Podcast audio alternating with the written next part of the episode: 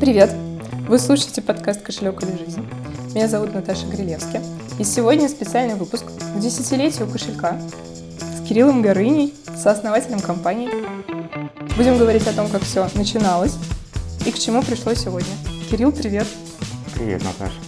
Ты удивлен? Э, Я не удивлен, я сейчас сижу и считаю, сколько же месяцев я протормозил, чтобы так здорово и логично прийти к десятилетию кошелька. По-моему, ты первый раз постучалась в Телеграм с идеей Да. записать под- э, да, больше полугода Больше. точно. Сколько? полугода, но не к десятилетию у нас Да, был да, да, план. это было просто. Давай запишемся. У нас Давай был план запишемся. поговорить о будущем, о тенденциях. Это мы в феврале, в начале февраля хотели поговорить. Э, Давай, тем не менее, сейчас начнем с того, чем ты занимался до iFree. А, Хочу тебя попросить рассказать о твоей работе для клипов Иванушек International «Тучи» и клипа Филиппа Киркорова «Мышь». Мне кажется, узкая аудитория, возможно, знакома с... В смысле, что уже немногие в живых? Нет, нет, боже, нет, с «Тучами», я думаю, это такая знаковая вещь. Вообще, я очень песню сама люблю. А просто Филиппа Киркорова «Мышь» Ну, лично знаю, мне из всех клипов больше всего нравился клип э, Михей Джуманджи. Ты тоже там И- и работал? ты, и ты, Брут, да, Туда. да, туда. Так ты там занимался Ты рендерингом. не поверишь, эти два клипа, я имею в виду Тучи и Джуманджи, они снимались на расстоянии 100 метров друг от друга. На Крон... в Кронштадте, На на, Дамбе. Мгм. Ну, там в Иванушках угадывается, что на Классная локация вообще, она сама по себе до сих пор настолько футуристичная, Она что там футуристичная. с минимальными вообще какими-либо изменениями просто ставишь камеру с правильного ракурса и получается картинка из будущего. Да, она, она- она супер выглядит. А ты занимался там что? Чем? Ну, то, что называется постпродакшн. Ну, Это рендеринг или это шире понятие?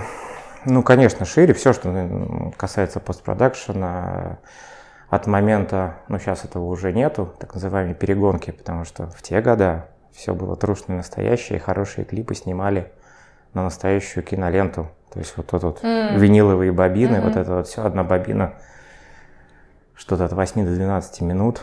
После этого она кончается, ее надо перезаряжать, кинокамеры, киношный свет, в общем, все очень серьезно. И, соответственно, на выходе у тебя там 6-8 бобин этой дорогущей кодековской э, кинопленки, которую, соответственно, потом нужно как-то запихать э, в цифровой формат. Ну или хотя бы в аналоговый цифровой. И вот этот процесс назывался перегонкой. Очень такой муторный, долгий и дорогой процесс. Буквально всего пара компаний на тот момент в Петербурге такое умело делать. То есть буквально технология такая, что такой маленький сканер, каждый кадр подъезжает на сканер, сканируется, следующий сканируется, и так кадр за кадром, представляешь? Ну, потом от- оцифровывается. Сколько, да, соответственно, потом все это записывалось, ах, дай бог памяти, на бытакамы, то есть на аналоговые, но очень высококачественные э, видеокассеты, которые использовались в э, телевещании. И уже с бытакамов это цифровалось уже в чистую цифру, с которой компьютеры тех времен работали так, что иногда на даже плоскую обработку кадра уходило там до, до 15-20 минут каждого. То есть, а ты делал А там- трехмерные Мгм, сцены да. могли считаться часами за кадр. То есть ты годы работал над этим Да, клипом. да, да. Вся, то есть вся, вся жизнь до iFree была в, подземельях, да, в которых вот такие дворфы, как мы, да. А ты что я. помнишь? Ты делал в тучах э, корабль? Слушай, я занимался много чем от, э, ну вот, сугубо таких технических моментов, связанных там с перегонкой, до того, что когда были сложные э, и объемные по работе сцены с 3D, и занимался, и, э, но тогда же не было, э, как минимум, в России от- отработанных, скажем так, технологических цепочек создания там визуального контента, поэтому кто смекалистей, кто рукастей, тот больше и делает. Ну вот, соответственно, если ты умеешь там не только моделинг, но и композинг, значит, ты делаешь и то, и другое. А если ты еще и свет умеешь выставлять, то и это. А если ты еще и в монтаже понимаешь, то иди еще и в монтажный поработай. Ну и, и так далее, и так далее, и так далее. Вот. А так как у меня на тот момент бэкграунд теоретический был более-менее неплохой с точки зрения вообще как все ну, в фото и видео устроено, мне, в принципе, было достаточно несложно разобраться со всеми процессами. А как ты научился? Где ты приобрел бэкграунд? Да, книжек купил на английском языке, когда пошел э, в рекламу работать. Ну и как-то так их прочитал. И, и, Самоучитель и, для карти... чайников. И да? картинка сложилась, да. Вот, я помню, да, что в начале там 90-х, ну и когда там я начал этим заниматься. Да, я помню, что это было прямо удивительно. Я был один из очень немногих, кто реально понимал там теорию там цвета, света с точки зрения промышленных технологий. Это было так забавно. Слушай, а забегая вперед, эта работа, она тебе позволила потом принимать активнейшее участие в рендеринге для кошелька, карточек? Если очень упрощенно, это отображение 3D-моделек карточек в кошельке. Ну, в общем, да, ответ напрашивается совершенно очевидный, что откуда все ноги-то Да, растут. Я же... вот. Из Иванушек Интернешнл. Ну, да нет, растет все куда, раньше, э, с самого детства. Я же фанат геймер, поэтому Мгм. что такое 3D, как оно работает, э, на каких принципах базируется, я все это знал еще там сильно задолго. Вот, ну и на тот момент точно очень сильно фанател от классной графики, вообще от классной, да и сейчас фанатею на самом деле. Вообще считаю, что в любом продукте, который рассчитан на массового потребителя, внешняя визуальная составляющая – это там фундаментальная часть продукта, потому что, ну, к сожалению, мы все банальны, мы все встречаем по одежке. А для любого цифрового продукта внешний вид – это одежка. Если она фиговая, какой бы ни был у тебя классный продукт внутри, какой бы ни был ценный, все равно будет восприниматься как «Жигули». Это, это раз- нормально? Ничего. М? Это нормально? Можно это говорить? А, в текущих условиях? Да-да. Что там у нас? Так, все, остановим эту, эту полемику. Я помню, ты как-то раз в одном из рабочих э, споров сказал, что люди вообще с рождения понимают, что красиво, что нет, что упорядочено, что нет. Не понимают, вот в том-то и дело. Они не Ну, понимают, они чувствуют. Чувствуют. Ну, Они поэтому... понимать не понимают, объяснить ничего не могут, но каким-то невероятным для них образом очень хорошо отличают э, хорошее от какашки. Ну, то есть, например, Apple, он популярный. Во многом из-за этого. Ну, конечно. Хорошо. Ну, найди хоть одного человека, который посмотрит на продукцию Apple и скажет, да ну вообще какая-то вообще дешевка, ерунда и вообще есть. Ну, послушай, нынче можно таких найти. М? Нынче таких можно найти. Я не про конъюнктуру там и политическую позицию, я про вот ощущение, там, то, что называется чувство прекрасного. Хорошо. Ну, тогда вернемся к твоей жизни. Давай так. В 2001 году вместе с Сергеем Шульгой и Кириллом Петровым вы основали iFree. А поначалу... Ну, вообще это было раньше. Раньше? Ну, официальные источники... Ну, это официальные, в смысле, Ну, какая-то точка во времени, когда мы решили, что мы уже все. А, ну, как юри- юридически, да, имеется в виду? Ну, даже не столько юридически. Компания была основана, по-моему, в 2000-м, если я ничего не путаю. Вот, а вообще мы пытались же с конца 99-го. Ну, точно, точно 2000 точно не 2001 потому Мгм. что 2000 году мы много чего попытались сделать. А почему вообще эта дата? Очень просто, потому что день рождения приурочен на Бифри тогда. М, Мы же потом поменялись из- после запуска. Из-за да. одежды. Мгм. Мгм. Да, из-за большевички. А, Приурочено к запуску МТС в Питере. Выхода МТС Мгм. в Питере. Как партнеры? Ну и да, и, собственно, это был наш, собственно, первый и Кирилл там такой- работал Да. до этого. Мгм. Да. Понятно. А с чего, какой, как у вас, какие были идеи? Как вы их вообще тестировали? Было такое понятие тестирования идей у вас? Да, ну как тестировали? Да никак не тестировали. Как можно протестировать то, чего нету? Есть идея и все. Ну, есть понимание, что людям точно нужно с мобильным телефоном делать чего-то, кроме как звонить с него. Как минимум потому, что на тот момент уже были э, дорогущие премиальные справочные службы, которыми люди пользовались. Справочные службы, что ты звонишь на короткий номер, там просто колл-центр, человек. да, и Гуглит. ему задаешь абсолютно... Гуглит, не было Гугла. Какой Не было. Гугл появится через много лет после этого. Кирилл, мне мало лет. Шучу. Спасибо тебе, Наташа. Напомнила. Ну-ка. Да, сколько я всем этим уже лет занимаюсь. Ну-ка. А, Ты просто звонишь туда и задаешь абсолютно любой вопрос, тебе говорят, «Мгм, понятно, мы вам перезвоним. Ну и, соответственно, в течение там, минуты, двух, трех, пяти, в зависимости от сложности вопроса, тебе призванивали и давали ответ. Вот, и этот сервис стоил чуть ли там не до, ну, точно больше долларов в минуту. Это разговор. А, тогда же да, были или даже чуть баланс в долларах, между прочим, для тех, кто не помнит.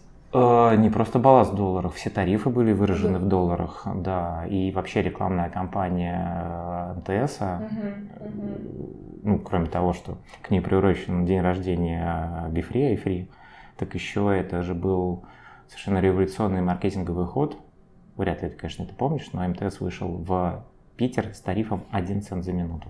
Ну, Это всё. было просто вообще революционно, потому что на тот момент тарифы были там 15 центов, что-то такое. Это было очень-очень дорого. А как, э, почему вообще было в валюте?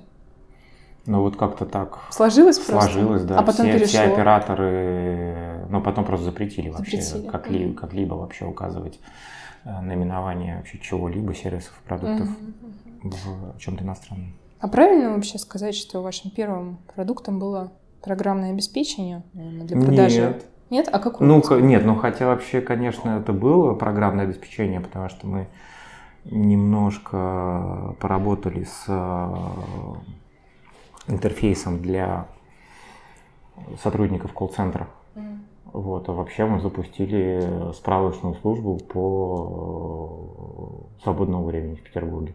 Это был первый сервис. Типа афиши. Да. Но вообще суть сервиса была именно в том, что мы собирали и э, категоризировали контент и выгружали его, Мгм. собственно, в некий интерфейс рабочего места как раз сотрудника колл-центра, который, когда на наш А, короткий номер поступал звонок, да, мы начали же с того, что мы первый сервис, который мы запустили, была именно справочная служба по аналогии вот с такими Только же, но дешевле. типа широкими, да, но только дешевле и заточенными на конкретную специфику. А сколько она проработала? Слушай, ну несколько лет проработала. А потом это все в меню как-то переродилось?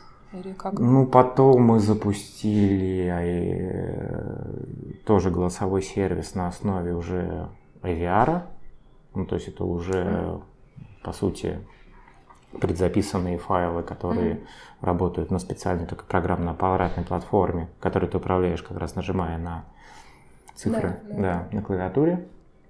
Ну, а потом случились картинки, а за ними достаточно скоро мелодия, и все стало понятно. То есть не сказать, что мы бросили IVR, мы много и долго и серьезно занимались.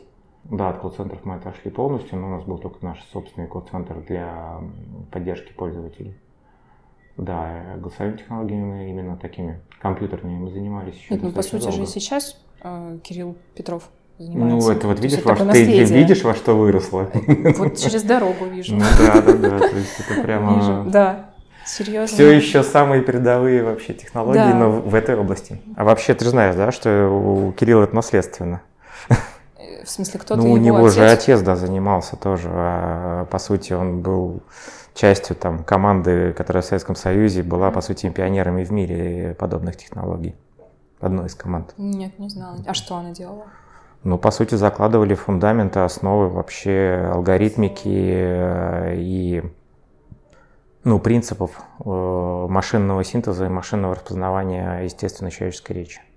Не знала. Я думаю, нет, как, как это назвать? Э, э, Вот Ученый Кирилла, кстати, во на эту тему, поколении. он, кстати, по-моему, на эту тему что-то публиковал. Достаточно Прекрасно. большой Я труд. посмотрю. Почитай, интересно. Посмотрю, может, найдут, прикреплю.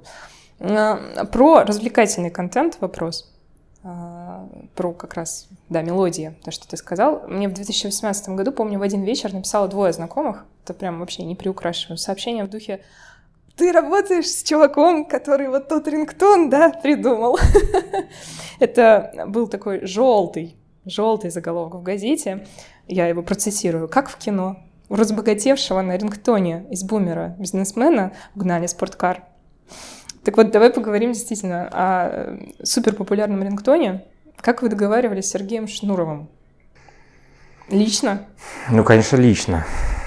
Как, каким еще другим способом можно было договориться? Слушай, как мы конкретно нашли э, на него выходы, я уже, честно скажу, не помню. И вообще вряд ли этим занимался именно я. Нет, По-моему, ну понятно. по-моему вообще Кирилл там больше всего именно Мгм. поиском Сергея руку приглашал? Ну, Сергей, не помню, неважно. Вот, а договаривались буквально в нашем офисе на Большом проспекте. К нам, собственно, пришел Сергей Шнуров такой в пальтишке, такой скромненький, забит, забит, забитый. Не понимал вообще, чего от него хотят, вообще, что такое права, да, лицензионное отчисление. Не было тогда этого ничего, Наташа, вообще. То есть, по сути, с э, рингтонов в современной России началась нормальная работа вообще с э, правообладанием и с правами, потому что до этого эти, скажем так, наследники Советского Союза, вот этих вот авторов, общества, федеральное общество, что там типа э, авторов как-то Защиты не, не, не, что-то такое, Автора, да, я, я уже забыл название. Да. Это же были ну просто откровенные вообще ширмы для того, чтобы просто собирать Э, деньги и распихивать их просто по карманам э, людей, которые ну, стояли наверху этих там около, скажем так, точнее даже не около государственных, а наследниках вот этой вот государственной системы распределения, собственно, доходов правообладателей. На самом деле, самим правообладателям там вообще ничего не прилетало. Вот, ну и, соответственно, первым действительно таким объектом авторских прав в этой стране, за который правообладатели действительно начали получать серьезные деньги, как раз стали рингтоны. Ну, вообще. И, и Сергей вот. Шнуров. Ну и буквально, да, он стал одним из первых, кто там заработал в прямом смысле миллиона долларов на этом. Ну вот жалко, в подкастинге все строго с лицензиями на музыку. Сейчас я не могу. Э, давай, хорошо, я пропилюкаю эту мелодию. Как я, кстати, не удивлюсь, что у нас до сих пор на монофонический рингтон есть права. Есть, да? Ну, на всякий случай давай перестрахуемся. А, ну, да. Знаешь, да, интересный факт, что на рингтоне заработали больше, чем на фильме что-то чуть ли не на порядок. Нет, ну mm. потому что фильм, ну понятно. Нет, фильм на самом деле в прокате, прокате. очень хорошо. Подожди, это бумер же? Да. А еще была бригада отдельно. Да. Я вот не Но бригада была не фильм, а сериал. Сериал да. с без рук с Сергеем. Да, да. да. Хорошо. Бригада была, да. Ой. На втором месте. Вспомнили, да. А были еще у кого-то же права, права на эту мелодию? Или только у, у всех, у всех. А, у Нет, всех, мы... В первую очередь Кирилл всегда, всегда был прямо категорически против какого-либо эксклюзива. Монополизм? Монополия? Эксклюзива, да, что типа вот все должно быть как это на рынке, да. в честной конкуренции. Что рынок должен быть конкурентен. Да, поэтому, собственно... Ой. Как любо дорого это слушать. Могли бы заработать намного больше. Кирилл, это не будем слушать.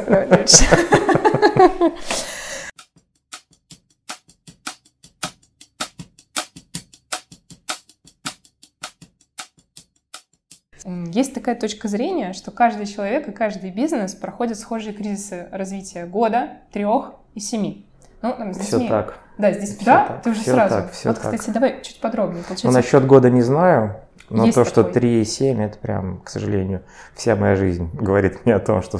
Ну, то есть, как дети, кризис роста есть, так и у бизнеса. Там э, в один год, я тебе скажу, нужно продолжать делать и нарабатывать критическую массу, тогда результат будет виден. Вот такая формулировка. Но это не очень связанные вещи. То есть кризисы, они есть... Э, нет, нет, не внешний кризис, а кризис твой собственный, как предпринимательский. А, с какими-то процессами, с масштабами, то есть, или, может быть, ты не видишь результат, потому что год маленький период, что нужно продолжать. А в три, видишь, а, выведена такая формулировка, что должна появиться какая-то новая история, а, какой-то новый проект, который дополнит текущий бизнес, иначе текущий бизнес вот загнется. А 7 лет все умирает, если не появится новый продукт. Так вот вы в 2000, например, ну, грубо говоря, первым вы основали iFree, в 2004, как я нашла, был огромный запуск смс-биллинга. Ну, может быть, ты скажешь мне, что Но начинался он тоже как маленькая история. Ну, это все равно один, три. И потом, ну, притянем, что это 2007 год, а, поездка в Японию, идея о бесконтактных платежах, вот это такое развитие. А ты когда соглашался с тем, что да, такие кризисы есть, вот ты что имел в виду? Ну, вся история вообще айфри, это история, один, по сути, один кризис, один, кризисов один за другим. Э, ну, насчет прямо конкретно таких уж временных циклов жестких, наверное, нет. Но то, что стабильно э, кризис это неотъемлемая часть вообще, ну, по крайней мере, моей субъективной, моего субъективного практического опыта о том, что такое бизнес, это да, это сто процентов. То есть каждые там три, не знаю, два, четыре, пять лет просто я сейчас апеллирую исключительно к фактам. Ты влетаешь в кризис э, по совершенно различным обстоятельствам, от э, совершенно субъективных, mm-hmm. что называется, ты же знал, что надо еще сильнее, скажем так, упираться, чтобы предотвратить какие-то неизбежно надвигающиеся моменты, но не да. доделал, и поэтому да. влетел, до совершенно объективных тире, тире то, что называется черными лебедями, да, да. вещей, которые просто сваливаются вот откуда не ждали, и все. И прекрасная безоблачная ситуация превращается просто в лютый кошмар. Твой внутренний диалог при этом есть такое вот начало типичное, что Кирилл, ты же знал, или он всегда разный? Слушай, ну, наверное, наверное, сейчас я уже могу осторожно сказать, что уже чуйка из-за такого количества вступаний в одно и то же уже настолько отработано, что я уже, похоже, начинаю такие ситуации предвидеть сильно заранее и уже прямо начинает свербить. Но вообще, конечно, нет. Если бы можно было ко всему хорошо готовиться, то... Ну, в феврале ты был удивлен, я тебя встретила. Да, конечно. 26 февраля. А кто не был? Не, ну, это вот наглядный пример, что да, да, ты да. уже вроде считаешь, что ты видел все, все. ко всему готов, э, обо всем подумал. Нет. Такого ты еще не видел, и к этому ты еще не готовился. Это как в компьютерной игре. С каждым следующим уровнем. Ну, в хорошей компьютерной игре. Потому что так, ну, ну что, есть РПГ всякие, ну ты понимаешь, с уровня на уровень переходишь, что там, ну, там, какой-нибудь босс покрепче, глобальный геймплей не меняется, да. но сложность э, и способы, скажем так, тебе усложнить жизнь, они ну, согласна, становятся кстати, все более и более защищенными. Хорошо, согласна с тем, что да, действительно, глобальный геймплей не меняется, да. И даже есть какие-то повторяющиеся, да, сценарии. Не то, что даже. Ну, Вообще, по-моему, я и при тебе как не, не, неадеква, не, неадекватно. Хорошая оговорочка. А, неоднократно повторял о том, что, ребят, come on, я это уже все видел, у меня уже все это было, не креативьте. я, знаю, я знаю, что сейчас происходит и чем это закончится. Подожди, а как тогда креативить? Мы, я помню, мы тебя все спрашивали, а как тогда что Поле для креатива, оно огромно, но это не значит, что мы все не ходим по одним и тем же граблям, которые аккуратненько по кругу расставлены. Что типа нужно быстро отсеивать, да, повторяющиеся сценарии? Ну, как это есть хорошая шутка по поводу того, что только сумасшедшие учатся на чужих ошибках. Все настоящие люди учатся только на своих, и то не с первого раза. Вот, поэтому, да, к сожалению, человечество проживает, ну, вот прям это видно, такую жизнь, что каждый должен по своим граблям походить. То, что большинство этих граблей у нас одинаковые, ну, что же делать? Видимо, так текущий социум не подразумевает действительно настоящего, скажем так, обучения и искреннего принятия того, что действительно там практически 90% всех ошибок, они действительно изучены, угу. разложены, можно действительно обучиться, принять, их не совершать, но что-то как-то так не работает, похоже. Нет, нет, у меня много тоже историй грустных и не очень подтверждающих это. Давай Что грустных еще веселых бывает много. Бывает веселых, но вот что-то сейчас никакая не приходит в голову. А, перенесемся в такое время уже ближе, получается. Пойдем ближе к кошельку. Вот вы уже вместе с Филиппом Шубиным, основателем кошелька, решили реализовать первое в России мобильное приложение для бесконтактных платежей. Давай так, да, обобщ... общо скажем. И для начала вам нужно было стать партнерами MasterCard.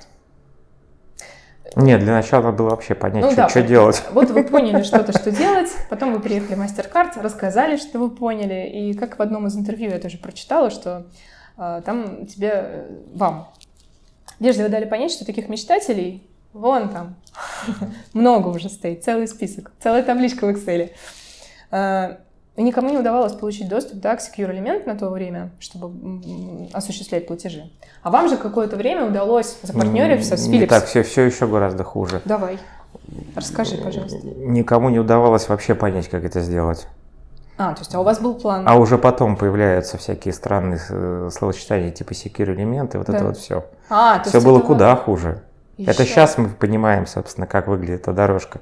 На тот момент есть понимание, что можно это сделать, есть понимание, что есть какие-то какие-то железяки, какие-то стандарты, какой-то софт, и больше нету ничего, потому что за рамками этого, вот просто как сейчас взять, пойти и погуглить, Не, ну, погоди. нечего гуглить. А как вот, если ты был в Японии, ты рассказывал сам, что в Токио ты видел, как платят на сим Я видел устройства. конечный результат, который меня вдохновил. А, внутри, то есть это не расшифровывалось, как Но внутри, происходит? если уж разбирать конкретно то, как это работало в Японии, несмотря на то, что формально то, как оно работает в Японии, является частью стандарта NFC, никакого отношения к тому, как мы, к сожалению, платили в России, э, не имеет отношения. Мы сейчас про secure элемент говорим, про первую версию? Дело не в secure элементе. Дело в том, что хоть и японская версия того же самого является некоторой частью стандарта NFC, но в Японии все работает по-другому. И от того, что мы изучили, как оно работает в Японии, на самом деле это нас никак не приблизило к тому, как это вообще потом запустилось и вообще возможно было сделать здесь, в России. Слушай, ну хорошо, Всё я привязалась Куда, к этому. куда, нет, не привязалось, просто К- все было куда хуже. А, а, ну да. А, Не, я так говорю, что я типа привязалась к этому secure элементу, что мне вот интересно, что Ты я... правильно привязалась, без этой штуки вообще невозможно было тогда ничего запустить. Да. Но, к сожалению, даже понимание того, что secure элемент э, необходим, никак тебя не приближало к тому, что у тебя в телефон попадает банковская карта, и она работает. А как вы это придумывали? Давай, ну в двух словах. Да как придумали? Методом сначала мало научных, потом все более-более, как это, научных тыков в- во все места, которые казалось, что где-то, как это, истина где-то рядом. И вот тыкали, тыкали, тыкали, и в конце концов нащупали, э, ну, по сути, как процесс? Ты приходишь в там, платежную систему, говоришь, я вот такой классный, все знаю про мобильные телефоны, и вообще знаю, как, что люди хотят им платить. Вот я хочу, чтобы ваши карточки платили. Тебе говорят, ты оператор связи? Ты говоришь, нет. У тебя есть сим-карты? Ты говоришь, нет. Тогда никак. Ты не вендор, да? Ну, нет, просто тогда никак. Ну, да, да. А, то есть они сами не знали, что это вообще... Ну, буква... ну, Ну, грубо. как, нет, в теории знали, что возможно. Мгм. Ты говоришь, ну вот, вроде как же можно. Ну, вроде как можно, но работает только это. Ты идешь к операторам связи. Говоришь, я вот ваш классный партнер, давайте мы вот вместе с вами там что-то сделаем. Тебе говорят, не надо вместе с нами ничего делать. Это наш операторский, как это, наша операторская корова, и мы ее доим, идите нафиг. Ты говоришь, ну вы же по нашему опыту ничего же сами руками сделать нормально не можете. Вы же говорите, что сами, на самом деле вам нужны такие, как мы, чтобы вам сделали. Не-не-не, это не тот случай, мы сами все сделаем. Ты уходишь, начинаешь по кругу ходить, собственно, как можно без операторов это сделать. Тут, слава богу, вот появляется инициатива Гугла о том, что гуглофоны должны, ну, или крайне желательно, чтобы на всех устройствах с Android, с Android появился на материнской плате Secure элемент. Да. Но Google это делает для себя, конечно же. И, соответственно, вот появляются эти первые пиксели, на которых есть secure элемент, но с ним ничего нельзя сделать. И тут начинает появляться некое понимание, что, блин, но если есть железяка, и которая точно уже доказуемо в каких-то тестах может работать, значит, все, что нужно сделать, надо этой железяке добраться, хотя бы. И вот начинается квест там длиной в больше, чем в год. Найти способ, как пролезть вообще в эту сторону. Но дальше помогло то, что мы действительно были не на словах, а на деле там очень крупным партнером всех вендоров мобильных телефонов России. А, уже были. Ну, и партнеры. конечно. Мгм, да. Вот, и, собственно, поняли, что надо просто не бояться, а ехать напрямую сразу к владельцам, по сути, компаний, которые производят мобильные телефоны, и говорить, ребята, дайте нам возможность, мы сделаем вкусно. И первой компанией Ну, стал... соответственно, первой компанией, кто у нас Philips. там стал? Philips, да. Вот, и а дальше, ну, вот такой э, странный подход и э, абсолютное непонимание со стороны вендоров, зачем они эти чипы ставят. Ну, им сказали поставить, они А, поставили. Но как обще- это- общее понимание, мы такие, вот у вас есть чип на плате. Общий подход, у нас есть чип на плате, и вот он классный, он там может банковскую карту, он может что-то вообще делать. Слушайте, если вам надо, делайте, что хотите, только вот как бы вот там берите какого-нибудь человека, он, может быть, вам чем-нибудь поможет. Ну и вот потихоньку, ну да, там, потому Мгм. что никто толком ничего не понимал, ну, по объективным причинам. И вот дальше по крупицам уже понимая дорожку, в которую, по которой надо идти, мелкими-мелкими шажками, мы пришли в какой-то момент к тому, что мы залезли внутрь этого чипа. Ну, дальше все стало уже куда более практически понятно, что же нужно собрать в кучу, чтобы это все сработало. Ну как, расскажи, вы потом в мастер-карт вернулись с этим? Ну, мы вернулись в мастер-карт. Ты открыл дверь да, ногой? Да, да, ну буквально, буквально, да, да, да, да. Показали, показали, что мы это сделали. Да, да. Вот, и сказали, что все, что теперь нам нужно, это, по сути, от них благословение на то, да, что да. их софт в мобильном телефоне, собственно, втащит в себя настоящую банковскую карту. Ну это же вообще это супер. Ну и в общем все дальше, история. грубо говоря, осталось делать техники, договориться с первым банком и технически придумать, как же все-таки эту банковскую карту, да. то есть набор этих шифрованных данных в телефон, точнее в secure элемент э, загрузить. Слушай, первым банком стал Тинькофф банк. Ну, конечно. Это то, что, ну, конечно. ну, конечно. Ну, а кто, а кто, кто кроме ну, них-то? Тогда нет, ну, понятно, что это всегда был прогрессивный банк, но все равно банк это же на такая... тот, на тот момент для них это было там одно из самых таких с точки зрения инновационности, наверное, чуть ли не самым инновационным, а, диверсифицирующим таким uh-huh. и пиар-поводом, и вообще технологией, потому что тогда уже они uh-huh. приняли решение о том, что все, они там ну, не то, что digital only, что все, там, свет да. в конце туннеля только в мобиле. Да. Вот, и, ну, конечно, когда, собственно, мы приехали и показали, и рассказали, что мы можем, ну, в общем, это было, по сути, там... Быстрое такое, решение, да? да? То есть там так, не любая было сфера взгляда. Долгих разговоров да. о репутации и все такое. Ну, какая там репутация? Не, знаю, не было никакой банки. репутации ни у кого, ни в чем. Ну, и, во-первых, давай так, на тот момент Тинькофф Банк был совсем не тем Тинькофф Банком, которым он является сейчас. Малень, маленький байчок там с несколькими сотнями тысяч клиентов. Кредитных? Кредитных, 100, угу. там 90 с чем-то процентов угу. было кредитных. Да, Итак, в 2013 да, году, получается, пользователи. Ну да, коммерческий запуск. запуск Но делали мы в общей сложности... Нет, ну вообще да, в этот путь начался в году в 2000, наверное, седьмом, с 2010 уже прямо прям как, это, как, как основной проект жизни. Вот, но такой прямо работанный результат, да, года полтора. И получается, в 2013 это HTC, Sony, Philips, да? Ну, всех, до кого смогли дотянуться. Три. С Samsung мы не смогли договориться. Там, а у них ц... там своя же. Да, по целому ряду объективных, субъективных причин. Но основная, конечно же, и почему, кстати, с визой такие отношения, потому что на тот момент Samsung и Visa решили объединиться и сделать типа лучший в мире вендорский кошелек. И полностью провалили эту историю. Я, историю. Ты имеешь в виду Samsung Pay? Или нет? Ну, он тогда назывался Samsung Wallet. А у них тогда он вообще никак не назывался. MST, как их технология называется? Они, это еще до того, как они купили технологию а. MST, это все еще до, до всех современных историй. Тогда они видели, что они сделают свой э, кошелек, угу. Вот, но вся первая версия была настолько чудовищно ужасна, что угу. они ее даже не смогли вообще довести до результата и полностью убили проект и перезапустили угу. его уже по-нормальному, уже в виде Samsung Pay, но это уже была другая да, история. Да, вообще Samsung Pay действительно нормально. Ну, да, да, все, Samsung что Pay хорош. Что все, да, хорош, все, я пользуюсь, пользовалась. Пользуюсь. Я платила. А не, почему? Пользуйся, карты нет. Знаю, знаю. Давай вспомним какие-то истории первых пользователей. Я, кстати, заплатила сама это когда? Я платила бесконтактно еще в 2015 году. Когда я пришла в компанию, у меня был старенький Sony. Я приехала... Загружалась карточка. Ой, да, ну, не важно. Зато я благодаря этому собеседование прошла. Мне кажется. Заплатила я этим своим Sony старым в метро Кэшенкэре. Сама жутко удивилась, что, что это работает. Но виду ты не подала, лица не потеряла. И я помню, как меня кассир попросила на бис заплатить. Потому что, ну, это просто было что? И вот, а, а люди-то с 2013 года платили. И куча uh-huh. вот этих историй. Вот можешь вспоминать какие-то самые яркие? Вообще, как ты сам платил? Как ты сам вышел? Какие у тебя чувства были?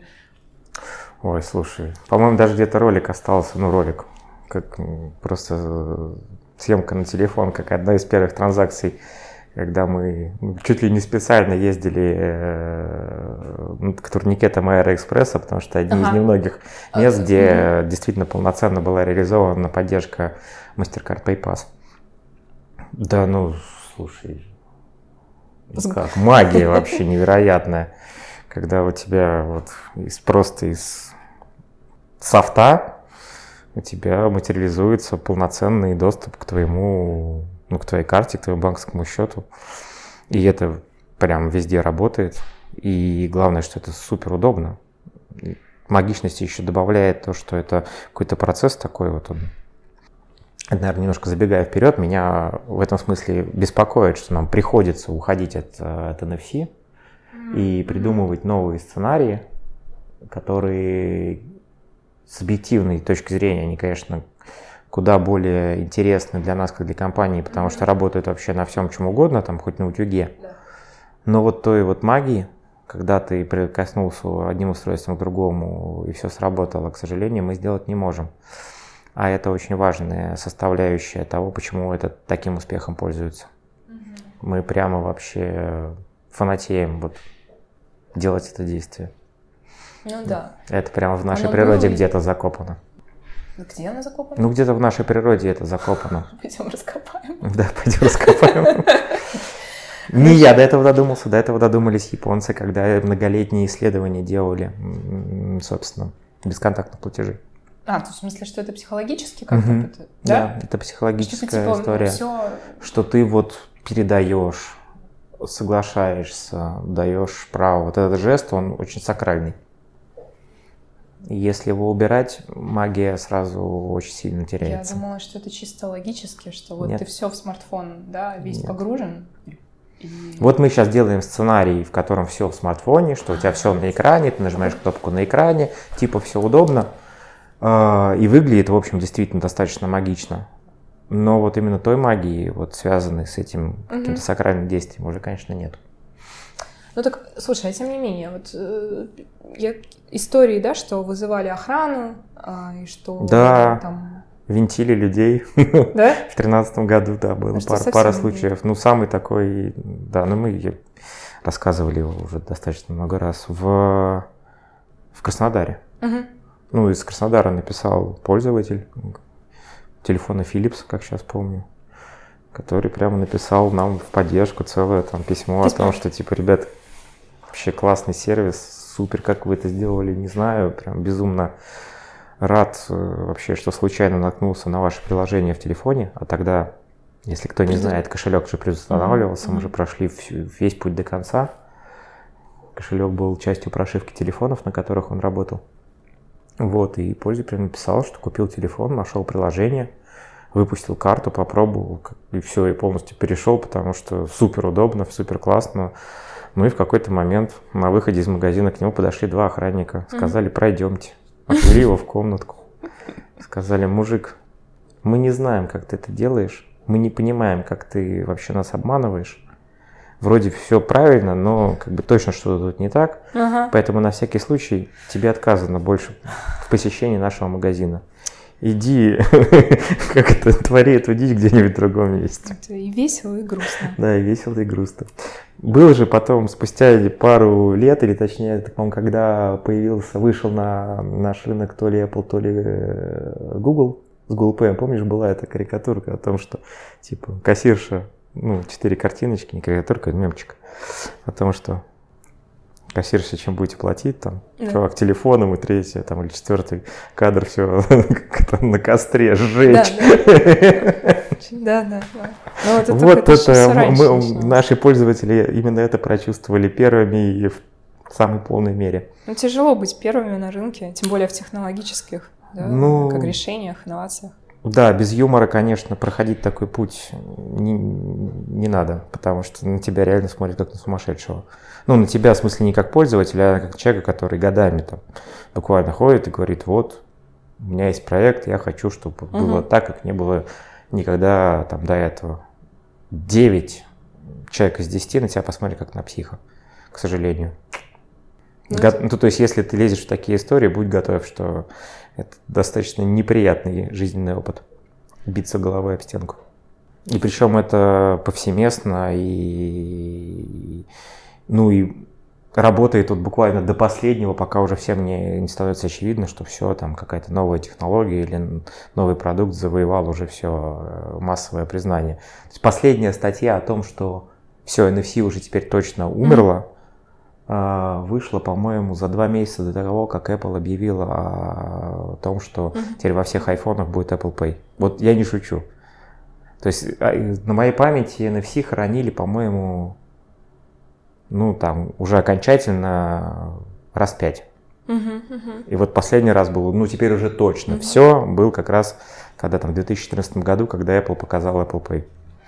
Кирилл. И сразу же, и буквально на следующий день все сразу в воздухе переобулись, перековырнулись, сказали, ну да, все, все, все понятно, ну как, да, очевидно. И все-таки она круглая. Да, да, да, да, да, именно так.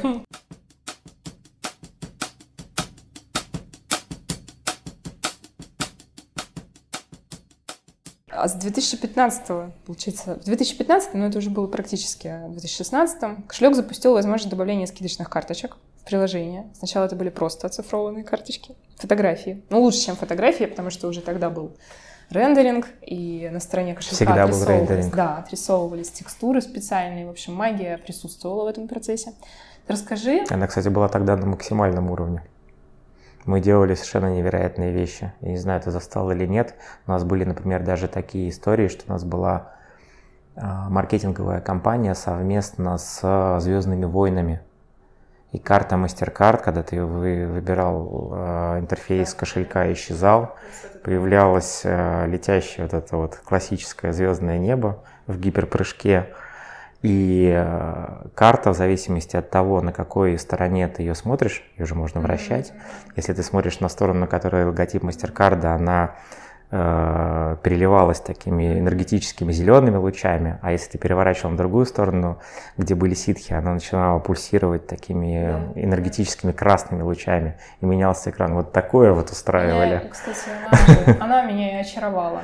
Помню, да, это вообще, было невероятно да. красиво. С тех пор, конечно, да. И отпечаточек все... еще очаровал меня на карточке. А? Банковской да, карточке да. был отпечаточек. Да. Мизинчика. Да, да, да. На, на, на ленте на магнитной, как сейчас помню. Да, да. Ну, вот, э, и получается, что скидочные карты, да, тоже были, все было по красоте, тоже была магия. Пользователь ничего не делал, фотографировал, карточка подгружалась, да еще и с текстурой.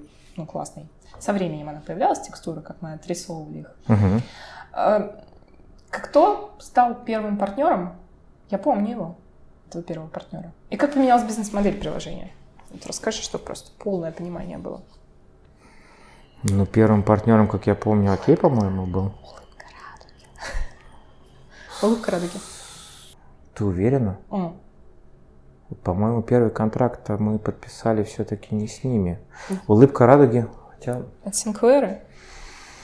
Не, просто не путай, что да? с улыбкой радуги, конечно, Синквера. И вообще у нас с улыбкой радуги э, с, тех пор, как угу. улыбка радуги э, собственно, купил и поставил решение Синквера, конечно, были о- отдельные да. отношения, да. ну и вообще команда людей, которые до сих пор угу. там, она вообще, ну, очевидно, люди за все хорошее и за все да, инновационное. Да.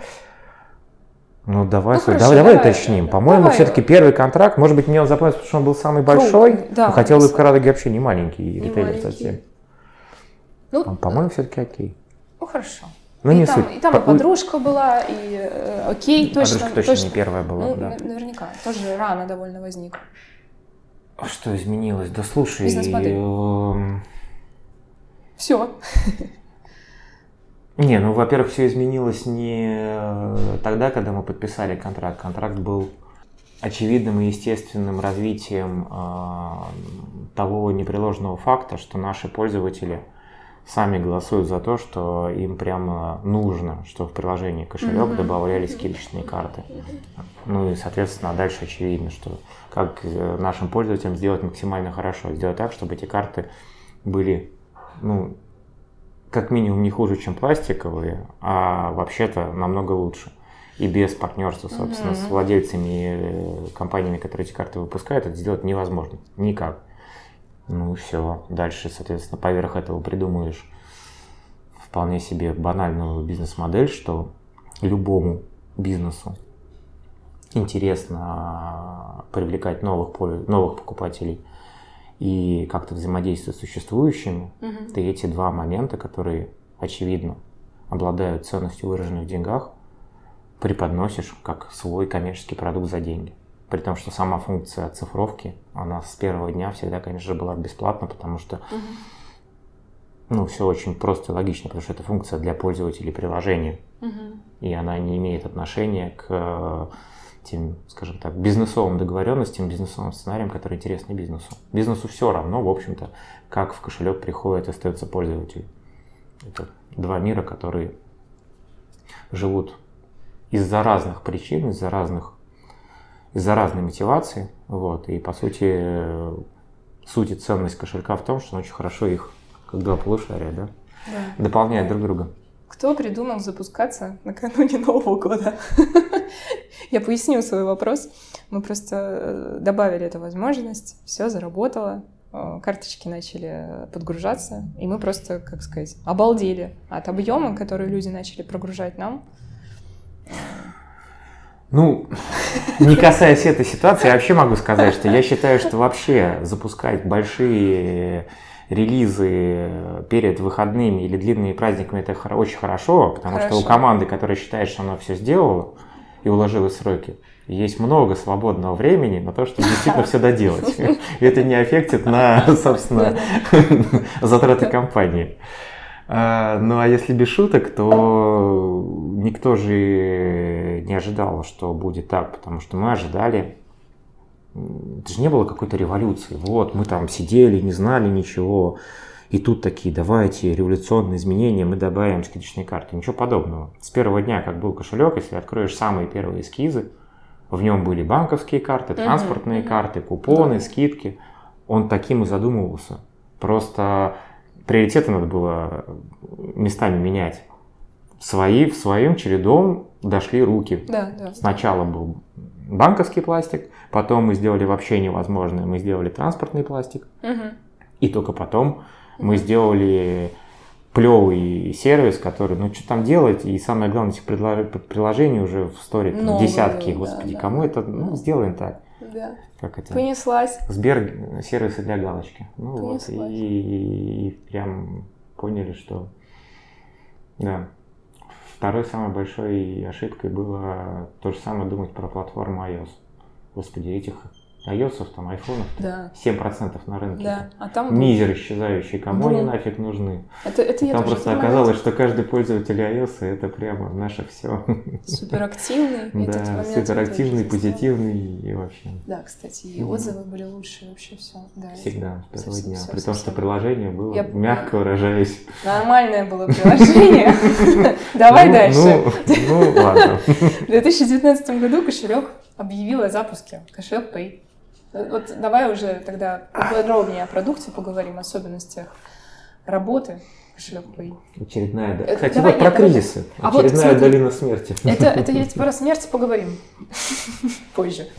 Правда ли, что это... Позже поговорим. Что это единственное такое приложение в мире от независимого разработчика. Корректно так вот сказать? Ну давай так, честно, mm-hmm. я последние больше полугода не чекал, но, по-моему, до сих пор так. По-моему, так никто Pay не сдюжил. Сам? Ну, вот именно, чтобы это была э, такая тяжелая со всех точек зрения активность для компании, при этом она была бы, ну, каким-то естественным продолжением mm-hmm. фокуса, приоритета и продуктового развития. По-моему, по-моему, нету больше до сих пор. Хорошо. Ну, надо уточнить, но, по-моему, вот должен был Яндекс запуститься, но должен был, не да, успел. Да. Ну, уже не только там Яндекс, там много кто должен был запуститься. Нет, только Яндекс. А Сбербанк? Это не считается. Не считается. Это а, эмитентский ну, кошелек. Хорошо, я согласна, да, хорошо. Вот Яндекс не успел, поэтому как это все навсегда теперь остались первыми и единственными в России. Ну, и уже больше и не будет. Ну. Жалко, конечно, так говорить, но все. Нет, давай, Страницу перевернули. Давай надеяться, давай надеяться. Са, са, давай, хорошо. Санкции 2020, весны 2022 года повлияли на работу кошелек Pay, повлияли. Но ну, тем не менее, кошелек совсем... Самую малость. Она просто... Ее теперь просто больше нет. Да. Я, да, я почти сплакнула. Без, без шуток, кстати, когда ты писал пост свой о том, почему не работает там что. Но, тем не менее, кошельком совсем скоро снова можно быть платить. Как раз ты говоришь, да, магия NFC пропадет. Но готовится к запуску два больших проекта. Я так понимаю, что их можно анонсировать. Ну, можно? Я не знаю, как, как правильно говорить. С одной mm. стороны, да, два больших проекта. С другой стороны, лично мне и кажется, и видится, и точно я с этим куда мне это куда ближе, что все-таки проект один, и все-таки это проект кошелек Pay. Потому что именно так правильно нужно оценивать то, что мы делаем. Потому что если мы говорим о том, что у нас есть два больших проекта, а именно заплатить через долями и заплатить через ВП, то где мы? Нас там нет. Да. Мы ничего не делаем в сервисе долями, и мы уж точно еще делаем в сервисе СВП. Тогда что же мы делаем? Пустое место? Угу. А что тогда люди вот месяцами там сидят, корпят? Тут все очень просто, потому что мы как раз делаем кошелек Pay. Да. И в этом а, вся суть нашей работы. Сделать а, такой способ, который, с одной стороны, был бы совместим и крайне эффективен а, с бизнесом и для бизнеса, а с другой стороны, был бы классный для наших а, пользователей нашего приложения. И это и есть кошелек Pay, внутри которого сейчас мы включаем там, по сути, два платежных сервиса, там, долями СБП, но никто не то, что не запрещает. правильно. Потом туда включать mm-hmm. э, следующие сервисы. И, и совершенно нормально, что внутри нашего сервиса будут и прямые конкуренты. То есть никаких mm-hmm. проблем внутри кошелька Pay включить там долями mm-hmm. и, и сплит. А почему нет? Но если тебе удобнее платить через сервисы Яндекс, почему мы должны тебя в этом ограничивать? Но ты при этом пользователь кошелька. И в этом, э, я считаю, собственно, вообще такая существенная сила а, и мощь вообще концепции ПЭев, потому что на самом деле они в конечном итоге исповедуют только одну истину. Они должны быть наиболее наиболее всем для пользователя, наиболее доверенными, mm-hmm. наиболее удобными, наиболее, скажем так, э, близко лежащими в момент, когда они тебе нужны. Вот это действительно та часть, в которой Pay э, конкурируют друг с другом, и то, на что они должны делать максимальный упор. А уж чем в конечном итоге ты заплатишь, то есть каким способом ты э, рассчитаешься с продавцом, в общем-то, это задача Pay только в той части, чтобы для тебя это было супер удобно. В любом другом, ну и крайне желательно, чтобы еще и выгодно. Но опять же, этим Pay уже управляют в меньшей степени. То есть, по сути, Pay это именно про то, чтобы сделать тебе максимально хорошо. А уж как ты там решила заплатить, по сути, вариант здесь только один. Чем больше вариантов, тем с большей вероятностью тебе будет хорошо. А как ты, в принципе, видишь будущее платежей? Вот давай не будем привязываться, да, к территориальному. Их э, надо полностью растворить, как это вообще отодвинуть от человека настолько далеко, чтобы их вообще в твоей жизни не было. Ну, в смысле биометрия?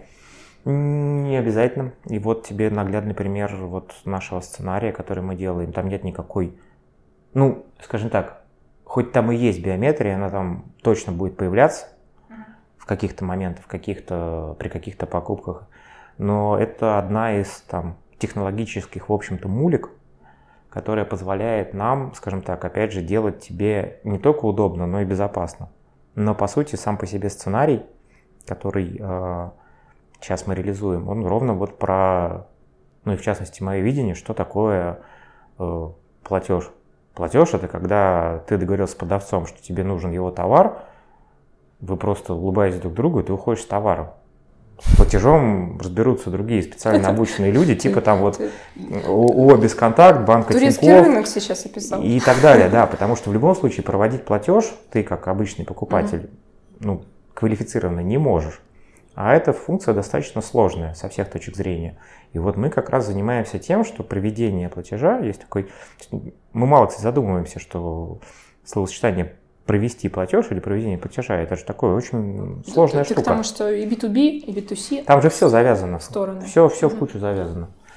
И мы как раз делаем то, чтобы вот этот весь путь, по которому мы платеж ведем для тебя, он был вообще полностью... Для тебя как для покупателя? Для тебя это для покупателя, а для, для продавца? тебя это для пользователя. И для продавца тоже. То же самое. Да. Конечно. Продавцу в конечном итоге надо точно э, знать, что в тот момент, когда ты принял решение, или ты приняла решение купить, э, ты ему точно, собственно, заплатишь ту цену, о которой вы договорились. Все, дальше, на самом деле, его больше ничего не интересует. Угу. Ну, нет, его, конечно, интересует, когда к нему деньги, там, деньги или какой-то там эквивалент денег придет, но это, опять же, это не твоя забота. Это там забота, грубо говоря, нас, ну и вообще всей индустрии платежной. Вот, и возвращаясь к началу, собственно, то, что сейчас в нашем сценарии есть та пресловутая кнопка uh-huh. заплатить, uh-huh. она же на самом деле сейчас сделана только для того, чтобы тебя совсем не выбивать из равновесия, не шокировать тем, что на самом деле ты можешь и не, не нажимать на эту кнопку, и на самом деле ты не обязан не нажимать. Сам факт того, что ты встала на кассу и показала скидочную uh-huh. карточку, uh-huh. и то, что сказала кассиру, да, я Согласна. согласна заплатить, в принципе, все, этого достаточно, чтобы за тебя провести твой платеж. То есть тебе вообще ничего делать не надо. Слушай, а если все-таки с такими несколько конспирологическими, а, там, тем, что каждому человеку будет присваиваться номер, а, ну, что? И так нам ну, всем присваивается колоссальное количество номеров. номеров. Ты задумывалась, что да. за приложением кошелек, который у тебя установлен на, на твоем телефоне, и когда ты, собственно, в него залогинилась, ну там тоже отдельный Ой, номер да. присваивается, ну, я не по которому совершенно однозначно вообще можно понять. Понятно. Тот же номер. Ну ладно. Абсолютно уникальный, и, который невозможно ни подделать, ни, ни подменить, ничего. Хорошо, это, это просто такой был а, вопрос ближе про то, что можно платить отпечатком, а больше ничего особо-то и не нужно тебе будет. Ну, там, не знаю, ну отпечаток это... Не самое надежное. Ну, во-первых, это не самое надежное, во-вторых, его очень легко украсть. Да. А, во-вторых... Эм, не, ну что там, сейчас? Это, это просто, следующее? скажем так, я не верю в какую-то конкретную уникальную технологию, собственно, идентификации, вот прямо вот что она, это вот альфа и омега вообще, да. куда все придет. Да. Да и этого и не надо. Зачем? Это же нужна некая совокупность знаний о том, что ты это ты, и что ты действительно согласна на то действие платежное, которое происходит. Все. А из чего это соберется, это знание? Из того, что какие-то кнопочки в интерфейсе мобильного приложения понажимала. И того, что ты где-то там палец как-то там оставила, из того, что ты там дала сосканировать свое лицо и однозначно сказала, что скан этого лица соответствует моему там согласию mm-hmm. и так далее. Просто твое лицо же нельзя использовать ни для чего. Потому что иначе, бы, ну согласись, было бы странно, ты идешь по улице, ну, там да, вообще да, там да, да. всю улицу купила. Светить лицом.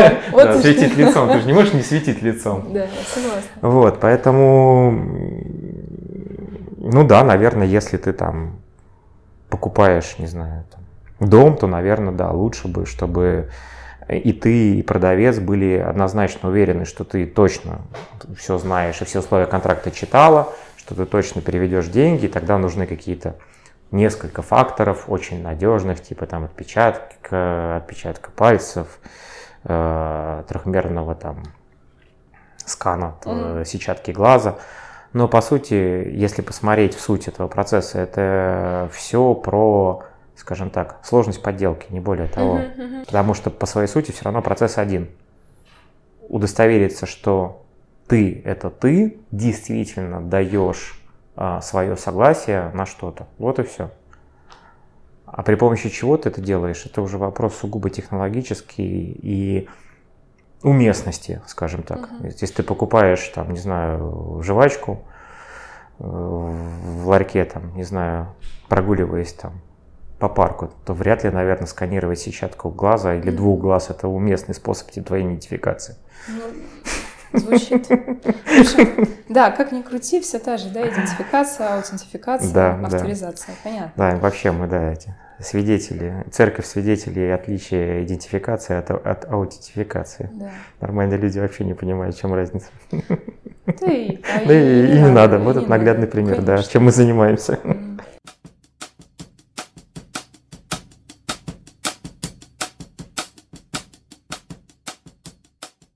Как бы ты вот все-таки сейчас, вот сегодня, десятилетний кошелек бы описал? С какого ракурса? С продуктового. Интересный вопрос. Старалась. Все-таки подловила, а? Ну что пользователь должен о нем вот узнать, понять быстро? Знаешь, как э, там американское резюме. Они должны... Есть правило, что резюме должно считываться там за 15 секунд. У нас, наверное, еще меньше времени. Я про сейчас думаю про mm-hmm. не только с точки зрения пользователя. Давай, наверное, скажу так. Что за 10 лет точно удалось сделать? Mm-hmm. И это прямо... Я искренне считаю, что это прям вау. А, и растет это прямо с названия. Почему кошелек? Почему не кошелек чего-то? Почему не какое-то слово, которое бы олицетворяло потом кошелек? А просто вот кошелек. Тупой и очень сильный кошелек. А, почему такая лобовая история? Это никакого там бренда, никаких там хитрых аллюзий, а вот просто было русское слово.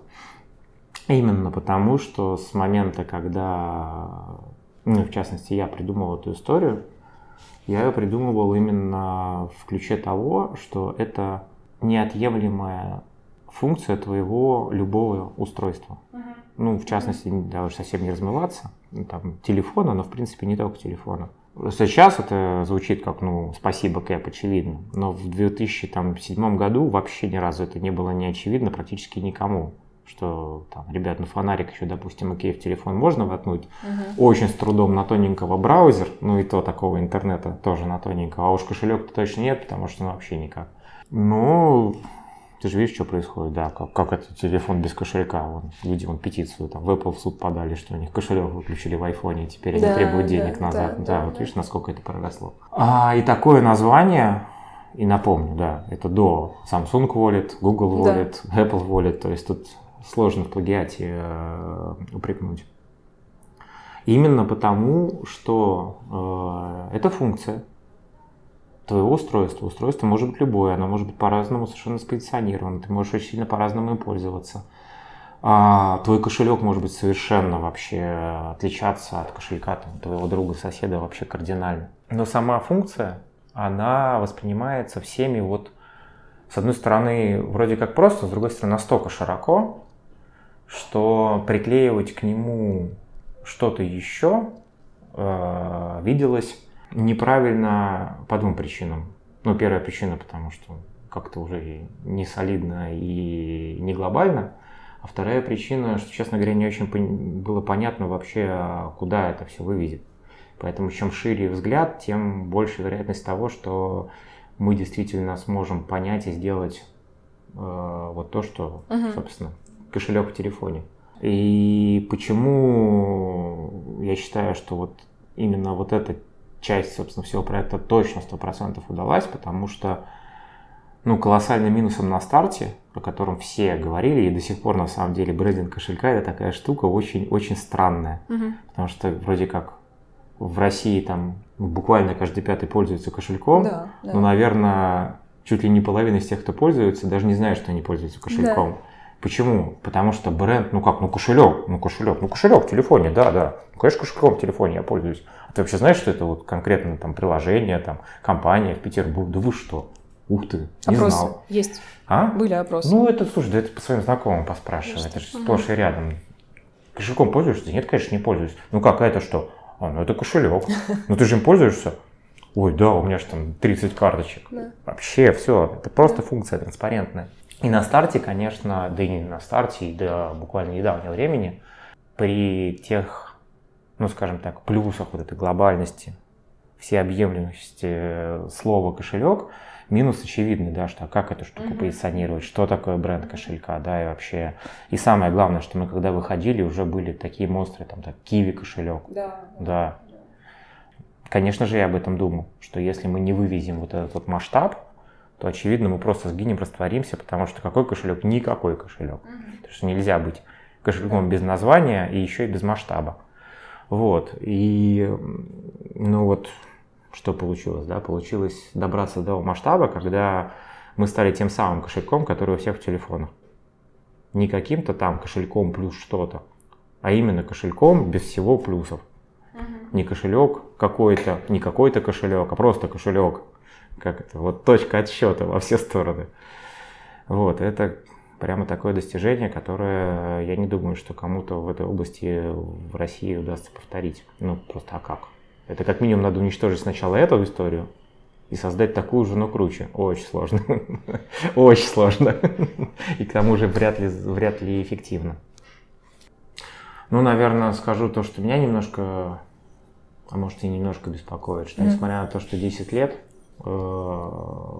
проект развивается как такой 100% IT. Все-таки на данный момент пока еще сказать, что кошелек это платформа, ну, у меня не получается. И это я считаю, наверное, таким самым существенным минусом, который сдерживает дальнейшее уже абсолютно естественное развитие собственной продукта и компании, и всех сервисов. Потому что, несмотря на то, что столько времени было потрачено на сугубо айтишные э, задачи, все равно это пока продукт, ну вот конкретно команды, которая, в которой мы работаем, и только от ее э, возможностей и от ее масштаба зависит того, какое количество э, ценностей получают наши пользователи. При таком масштабе, при таком количестве времени, которое уже на это потрачено, я считаю, что типа можно было лучше. Можно было уже сделать именно платформу, которая бы уже развивалась сама по себе, уже не сильно при нашем участии. И это бы дало куда больше результата для всех, и в первую очередь для наших потребителей. Это такая большая история, она не связана далеко не только с, там, с разработкой и с написанием кода, но вот это такой момент, который, да, наверное, меня беспокоит. Ну, отсюда вытекает еще один вопрос. Как бы ты хотел описать кошелек через 10 лет? платформа. Через 10? 10. О боже. То, что вот прямо хочется. Я все-таки очень надеюсь, что наши претензии на то, что мы для какой-то существенной части а, людей, большой группы людей, станем вот тем, скажем так, способом платежа по умолчанию, не в смысле, что типа мы их деньги там храним, а именно, что именно при помощи э, такого продукта люди, собственно, взаимодействуют с внешним миром и там просчитываются в самом широком смысле этого слова. Или, и, кстати, идентифицируются тоже. Очень бы хотелось. То есть почему на самом деле в кошельке э, там нету поддержки документов, это не потому, что не хочется или не видится целесообразным это делать, а потому что все еще, несмотря на то, сколько лет прошло, ситуация еще не готова, чтобы действительно переводить mm-hmm. всю вот эту документарную составляющую ну, скажем так, нам как коммерческой компании, а не как государственной структуры, вот в чистую цифру. Но вообще я не то что верю, сто процентов, что и вся вот эта составляющая тоже перейдет там в цифру и в конечном итоге в мобильное устройство, которое с тобой. Потому что ничего другого быть просто не может. Ну и, наверное, еще хочется, чтобы вот та роль, скажем, движущая команды, которые действительно придумывают что-то новое.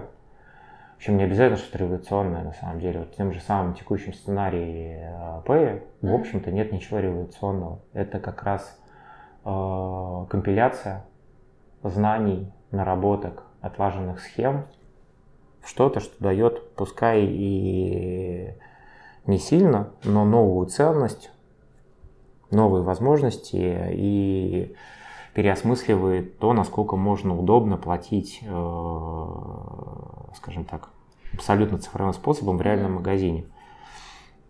И вот э, очень бы хотелось, чтобы через 10 лет, называется, если посмотреть на кошелек, можно было бы увидеть э, существенную инновационную составляющую в то, в то чем там, команда и компания бы занималась. Потому что просто обслуживать, там, не знаю, 50 миллионов человек, там, процессируя одну и ту же там какую-нибудь финансовую транзакцию по одному протоколу, ну, наверное, с точки зрения бизнеса это хорошо, потому что можно там оптимизировать все расходы и, и сидеть ничего не делать, но с точки зрения там, того, что хотелось бы видеть, это не то, что хочется видеть. Потому что все-таки за те 10 лет, которые мы этим занимаемся, мы много чего классного придумали, даже не столько с точки зрения каких-то прорывных э, технологических штук, сколько с точки зрения того, насколько мы это внедрили в реальную жизнь, и какое количество людей этим начало пользоваться. Это на самом деле вот это супер ценно. Потому что технологии ради технологий не нужны вообще, скажем так. Мне точно не интересно. Последний вопрос. Пожалуйста. Что бы ты хотел пожелать команде кошелька? Помимо того, что вот не технологии ради технологиями заниматься, еще более адресно. Ну, во-первых, удачи. В текущих условиях. Э, полезно. Ну, на самом деле, если без шуток, э, веры в свои силы и уверенности э, в очень важной прописной истине, что как-то если мы хорошо не сделаем, никто хорошо не сделает. Что только, опять же, к сожалению, так как мы все еще не платформа, не на кого пенять, если кошелек плохой, тормозной, нестабильный, некрасивый, и ты не скажешь, что а, это вот они там плохо нарисовали, это вот они там плохо сервис сделали. Нет. Все к сожалению, но в данном случае, к счастью, упирается вот в нас самих, в тех, кто, собственно, этот продукт и поддерживает, и развивает, э, и создает вообще какие-то новые его формы, там, компоненты и так далее. Поэтому без веры в то, что ты реально можешь сделать классно, хочешь сделать классно, ну, очевидно, продукт сам по себе классным не станет. Еще, наверное, хочу пожелать быть искренними в своей работе. Потому что, как ни странно, при том, что вроде там, ты маленький участник большой команды, которая работает над одним продуктом, и продукт это такая вот какая-то большая махина, которую, скорее всего, ты не понимаешь вообще, как она работает, э, что в ней важно, что в ней не важно, вообще из чего она состоит в основном. Хочу пожелать искреннего отношения именно персонально тебя к твоим задачам. Потому что, по моему опыту, если ты искренне не согласен или не понимаешь, зачем и что ты делаешь, то с очень высокой вероятностью это, скорее всего, вылезет каким-нибудь очень неприятным боком. Ладно компании, хотя нет, конечно, не ладно. Это вылезет, скорее всего, каким-то неприятным э, образом э, пользователям, партнерам, в общем, грубо говоря, всем. И почему так происходит, на самом деле понятно, ну, скажем так, теперь уже понятно, просто мы об этом не задумываемся. Просто когда тебе кажется, что там, ты один из там, 200 человек, который работает над какой-то очень большой задачей, и что-то там, что бы ты там ни сделал, это какая-то ерунда, ни на что она не повлияет, но если повлияет, то очень не сильно. Это совсем не так работает. Это работает через как раз колоссальнейший, гигантский, просто невообразимый рычаг масштаба а, кошелька. Продукт настолько большой, что, честно говоря, вот если закрыть глаза и попробовать представить количество людей, которые им пользуются, это, по-моему, это невозможно. Ты можешь себе представить 25 миллионов человек? Я не могу, я искренне не могу. Я еле-еле могу себе представить 4 миллиона. Вот я представляю так, ну вот... Вообще, что такое 25 миллионов человек? Это вот, представляешь, это вот ты смотришь в окно, и вот насколько хватает глаз до горизонта, это одни сплошные люди. Это приблизительно вот такие масштабы. То есть это что-то невообразимое. То есть когда ты видишь там какие-нибудь съемки с квадрокоптеров, каких-нибудь самых там крупных э, демонстраций, там, которые там были за последние годы, там, ну ладно, 50, там, миллион человек. Что такое миллион человек? Это значит там центр огромного мегаполиса, весь полностью забит людьми. Это одна двадцать пятая той аудитории, тех людей, которые пользуются приложением твоим, которым ты там какую-то, как тебе кажется, маленькую часть делаешь. Ты просто возьми свою маленькую часть, умножь на 25 миллионов раз. Представляешь, какой гигантских масштабов приобретает либо проблема, которую ну, так или иначе ты там создал или наоборот не убрал, или наоборот в какую ценность превращается какая-то маленькая финтифлюшечка, которая типа, ой, кто на нее обратит внимание? Будь уверен, на нее обратят десятки, а то и сотни тысяч человек, больше, чем все люди, которых ты когда-либо вообще знал и увидишь своими глазами за всю свою жизнь, просто потому что масштаб настолько колоссальный, что мелочей нет и быть не может. И поэтому, ну, и мне кажется, что через искренность можно очень хорошо прочувствовать вообще, насколько то или не то ты вообще делаешь вот буквально там каждый день, когда что-то меняешь в такой большой классной штуке, как приложение кошелек. Ну, то есть не быть вот винтиком. Да, это просто не работает, потому что мы не конвейер, да. мы не какая-то штука, которая обслуживает там, какой-то другой процесс, который значим. Мы именно есть суть того, для чего вообще все э, люди, скажем так, тратят на результат нашей деятельности свое время. То есть буквально вот ты сделал, вот тут же это все и превратилось в часть жизни. Тут сказать то, что ой, да, что тут от меня зависит, ну точно так здесь не работает. И вот, наверное, да, через искренность, такое искреннее отношение э, через себя, это, мне кажется, можно осознать. Потому что масштабы осознавать, конечно, уже давно бесполезно. Всю жизнь бы так прожить через искренность. Ну, да. Не только рабочих задач это касается. Да, да, да. Кирилл, спасибо. Я тебе благодарна очень за разговор. Не за что. Тебе спасибо. Не за что. Спасибо.